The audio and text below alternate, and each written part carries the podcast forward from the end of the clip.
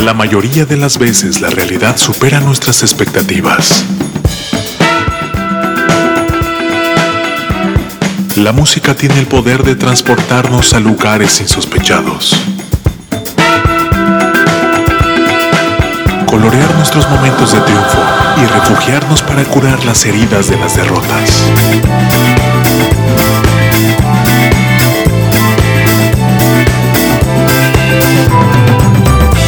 ¿Cuántas veces escuchamos a alguien decir que en la música nueva no hay nada bueno, hay nada bueno, no hay nada bueno? Aquí, un abrumador golpe de realidad a esas voces inadvertidas.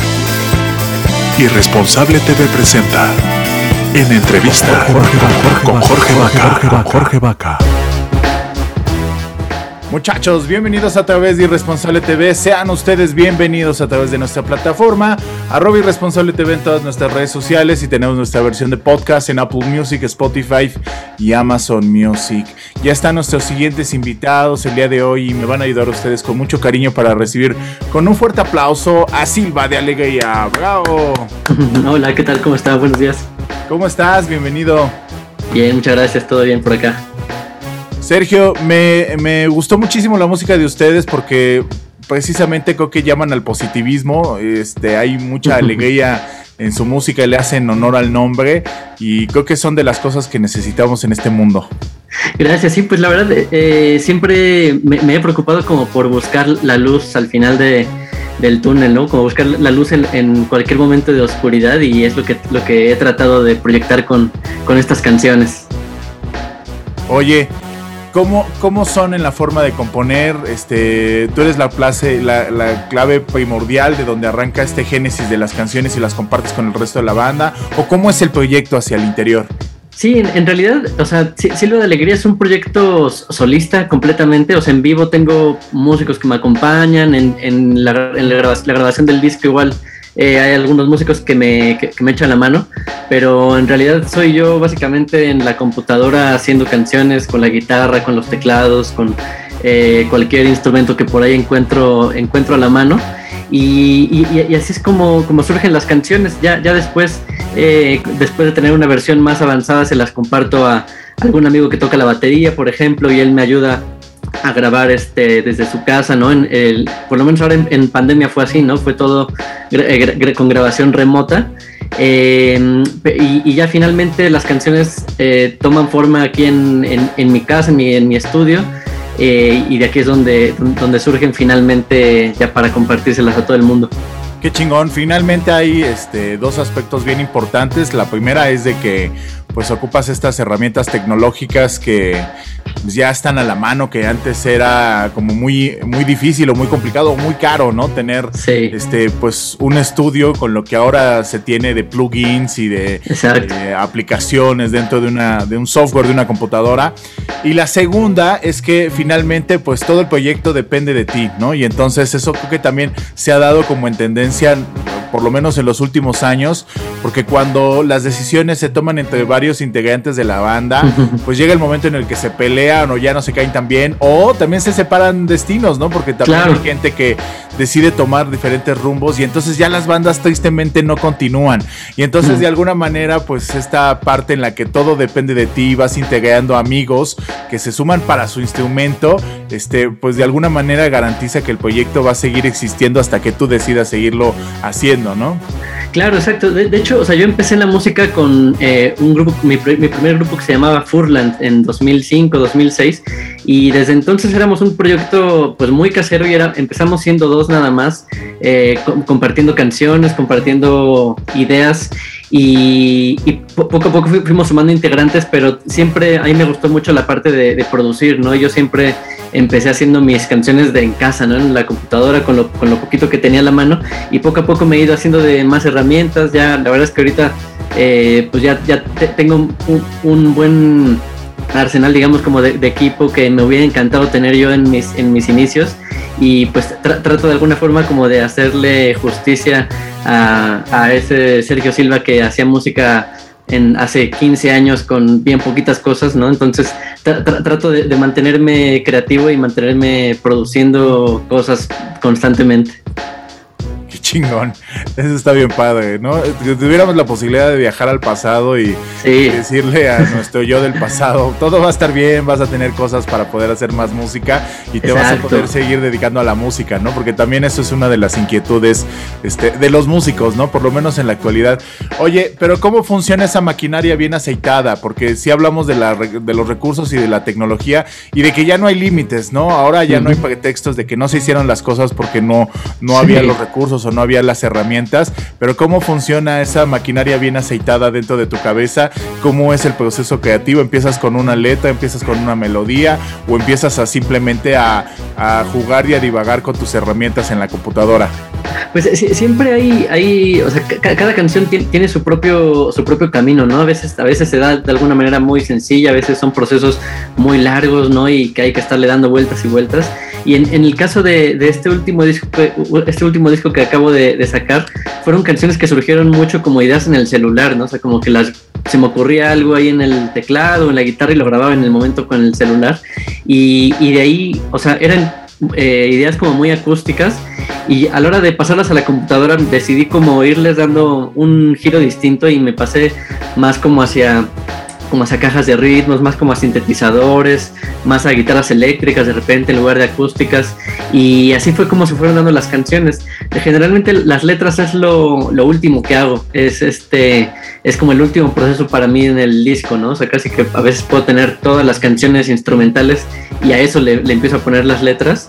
Em, y en el caso de, este disco fue un trabajo de, pues de casi todo el año pasado, como desde mediados del 2020 hasta principios de este año que estuve terminando estas, estas nuevas canciones, eh, dándoles formas, terminando las letras, grabándolas, contactando amigos para que me grabaran con las partes que faltaban.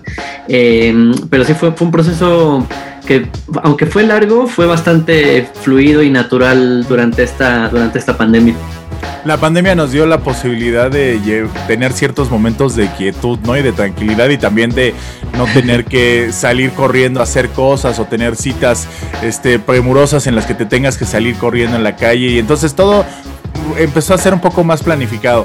Y retomando pues la parte del proceso creativo, a mí me gusta mucho esto de tratar de entender eh, pues cómo funcionan las cosas, porque nosotros como ciudadanos de a pie que no tenemos esta sensibilidad de la que ustedes como artistas gozan, y entonces tratar de entender cómo es de que se pueden sacar de adentro algo maravilloso que le dé sonidos y palabras a las cosas como las queremos decir nosotros ciudadanos de pie sin tener la mm. sensibilidad, ¿no? ¿Qué te gustaría que sucediera con el proyecto a, un mediano corto plazo? ¿Cuál sería eh, un sueño a lograr dentro de eh, Silva de Alegría? Pues eh, yo quisiera seguir conectando con, las personas, ¿no? La, verdad es que eh, para, ya, llevo bastante tiempo en esto de la música, pero no deja de ser un proyecto eh, desconocido para, para muchos, ¿no? Este es mi proyecto solista, Silva de Alegría. Entonces, la verdad es que me encantaría poder seguir conectando con más personas de, todo el país, de otras partes del mundo. en 2019 cumplí uno, uno de mis grandes sueños, que era tocar con una, una orquesta sinfónica, y eso puedo decir que es, fue así como de mis de, de, esas cosas que taché de la lista que yo creía que iba a cumplir a mis 50, 60 años, no sé, y la verdad se me cumplió. Ya, ya a estas alturas, la verdad es que me encantaría tocar en, o sea, aunque fuera en un formato más reducido, pero en algún teatro, digamos, como el Teatro de la Ciudad, algún, algún teatro así, este, como muy a la antigüita. Em, y pues tratar de, de, seguir, de seguir creando música, seguir eh, conociendo nuevos, más músicos poder colaborar con, otros artistas.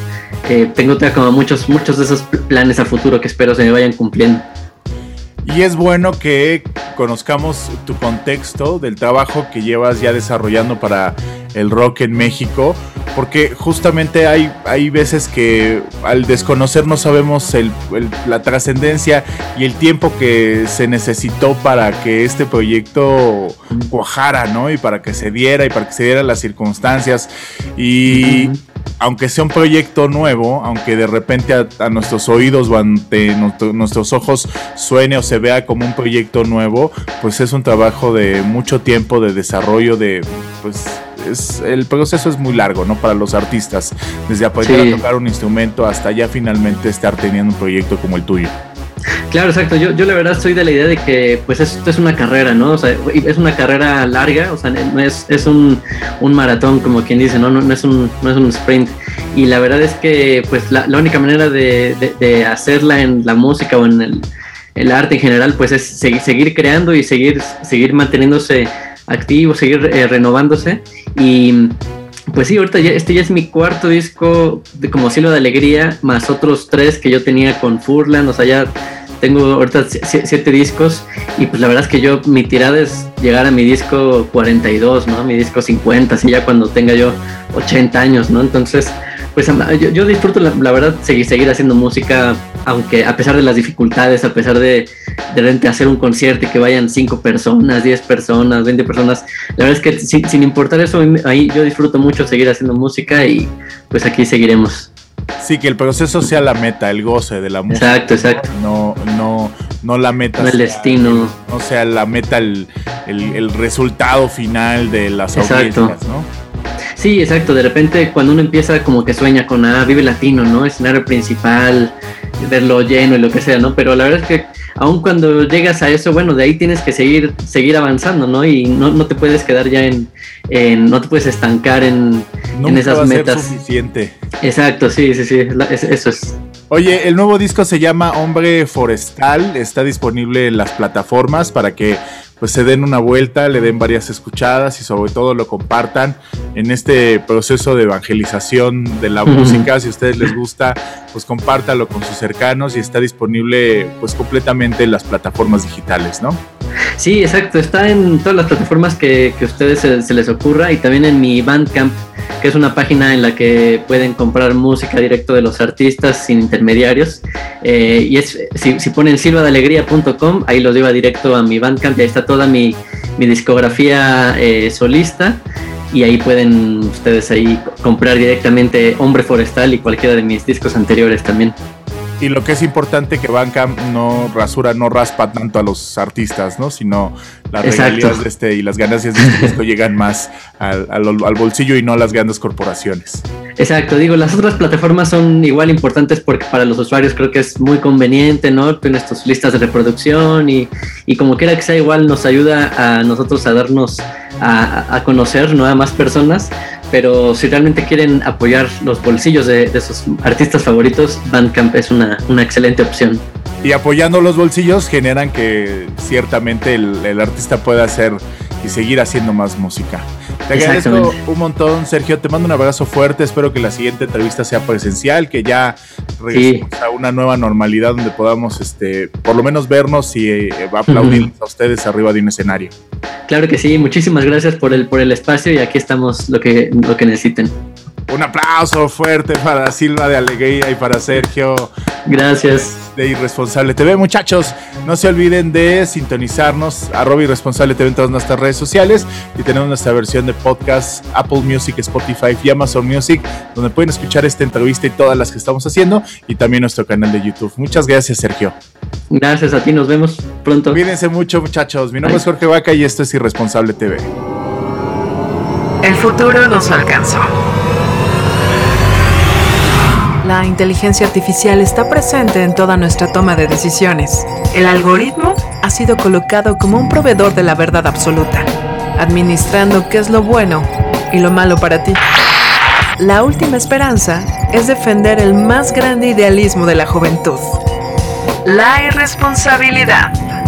Porque no se es joven si se es responsable. Y para los viejos, es el último vestigio de que un joven habitó en él. El algoritmo no manda sobre ti. Ser irresponsable es tu más grande poder, que no le permite a ninguna corporación encajarte en un estereotipo cuantificable. Irresponsable TV. Música del mundo para el mundo. Disponible en Facebook Live, YouTube, Instagram, Twitter, Apple Music, Spotify, Amazon Music.